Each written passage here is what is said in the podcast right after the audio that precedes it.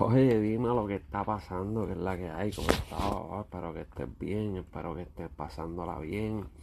Espero que te estés bien, bien chévere. Pues bienvenido a mi canal. Este es Casey hablando caca, así que.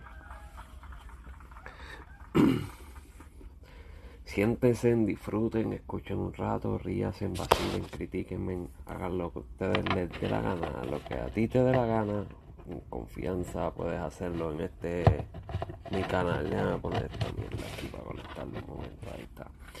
Eh, como saben, yo estoy solo, yo no tengo equipo de producción. Esto aquí no se, es completamente orgánico, no se edita, no se hace nada. Yo termino de grabar y se sube a las diferentes plataformas de podcast, ya sea Spotify, eh, Google Podcast, Apple, cualquiera de esas, cualquiera que tú utilices, ahí me vas a encontrar como que hice hablando caca, al igual que en YouTube y en todas mis plataformas de social media. En mis redes sociales también. Así que vamos a darle y antes de empezar, por si no has visto ninguno de mis videos o no has escuchado nada de lo que hay por ahí, te dejo de decir que yo no soy periodista, no soy reportero, no soy policía, no soy fiscal, no soy investigador privado, simplemente veo un par de cosas por ahí que me llaman la atención, me interesa y las traigo aquí a mi estilo, a mi forma de expresarme. Eh, espero que te guste. Si no es de tu agrado, lo siento. Por ahí hay varias cosas más, diferentes canales, los cuales van a ser de tu agrado. Que Dios te bendiga igual y siguen caminando. Oye, eh, vamos a empezar primero que nada con el, el iguaputa, porque no se le puede decir otra palabra. También soy un malcriado, así que si estás buscando un canal de alguien que hable bonito, adiós, vayas a otro lado. Eh, vamos a empezar con este hijo de la gran puta, que fue el que asesinó al niño, su padre, asesinó al niño de 8 años ayer en Puerto Rico el cual llegó sin signo vital al hospital y él le dijo a los doctores y a las enfermeras que el nene se había quemado con un blower y una plancha. Obviamente pues los doctores saben, averiguaron, chequearon y se dieron cuenta que la versión de él no concordaba con los hematomas y las heridas que tenía el menor de edad. Pero esa no es la pendeja la pendeja de este cabrón caso es que él tenía la custodia de ese menor hace dos meses. Por la sencilla razón de que él fue a la corte, eh, dijo que el niño era abusado en casa de su madre y la corte decidió no hacer ninguna investigación, simplemente quitarle la custodia a la madre y dársela al padre. Más curioso todavía es que la jueza, tengo el nombre aquí, la jueza es... Eh, vamos a darte el nombre del, niño primero. Se llama Jaden Elies, Elier Santiago Figueroa. Eh, lo llevaron al hospital de Caguas, el hospital menonita de Caguas. Me imagino que has escuchado la noticia, pero voy a hablarte un poquito porque sé que alguien va a opinar por ahí y va a decir, ay, no diste la información correcta, no lo diste.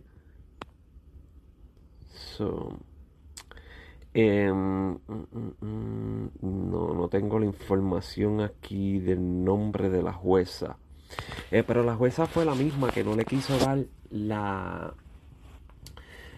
la orden de protección a Andrea Ruiz, una de las diferentes mujeres que fueron asesinadas por su pareja o exparejas en Puerto Rico últimamente. Eh, la cual fue a buscar una orden de protección y se le fue denegada. Pues la jueza que le negó esa orden de protección fue la misma que dio la custodia de este menor sin hacer una puta investigación. Entonces el departamento de familia tampoco hace la investigación indebida, simplemente decidieron que vamos a creer lo que él dijo y vamos a darle el menor. Y miren la trágica final de este niño por culpa de los cabrones, el cabrón sistema. ¿Qué carajo le pasa al maldito sistema? a ustedes no pueden investigar, o sea, ustedes me están diciendo a mí que cualquier pendejo llega allí y le dice una mentira y ustedes van a creer con cualquier cosa sin hacer una cabrona investigación, ya sea porque no quieren hacer el trabajo o porque no les importa un carajo, no sean cabrones. Eh, yo no, no estoy muy seguro de que vaya a pasar algo con la jueza porque sabemos que los jueces en Puerto Rico son un poco intocables y más si tienen contactos en el gobierno.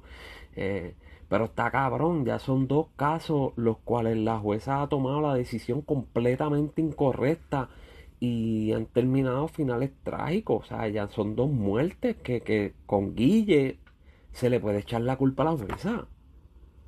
Si venimos a ver, podemos decir, mira, en verdad eso es culpa a la jueza.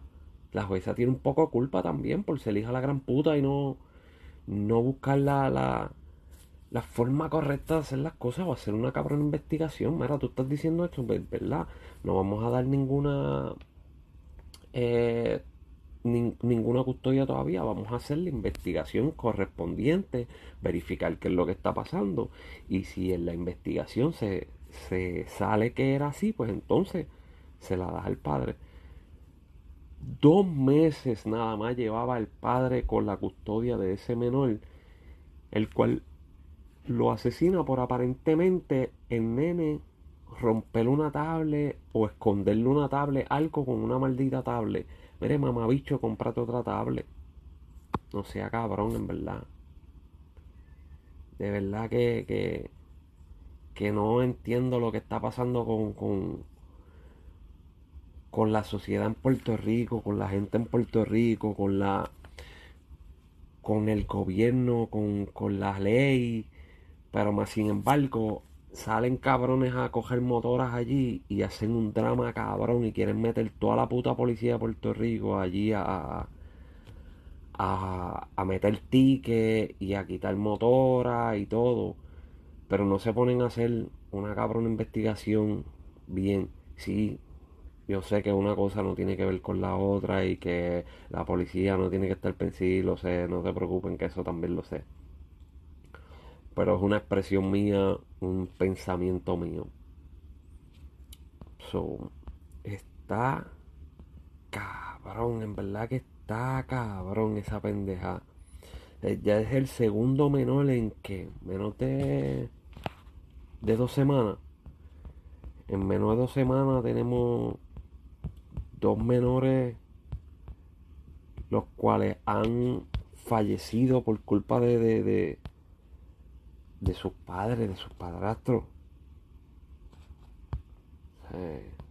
no sean cabrones, hermano. ¿Qué carajo está pasando? ¿Qué carajo está pasando? Tampoco. No tan solo la policía o el gobierno o la ley o, la justicia o, o, el sistema.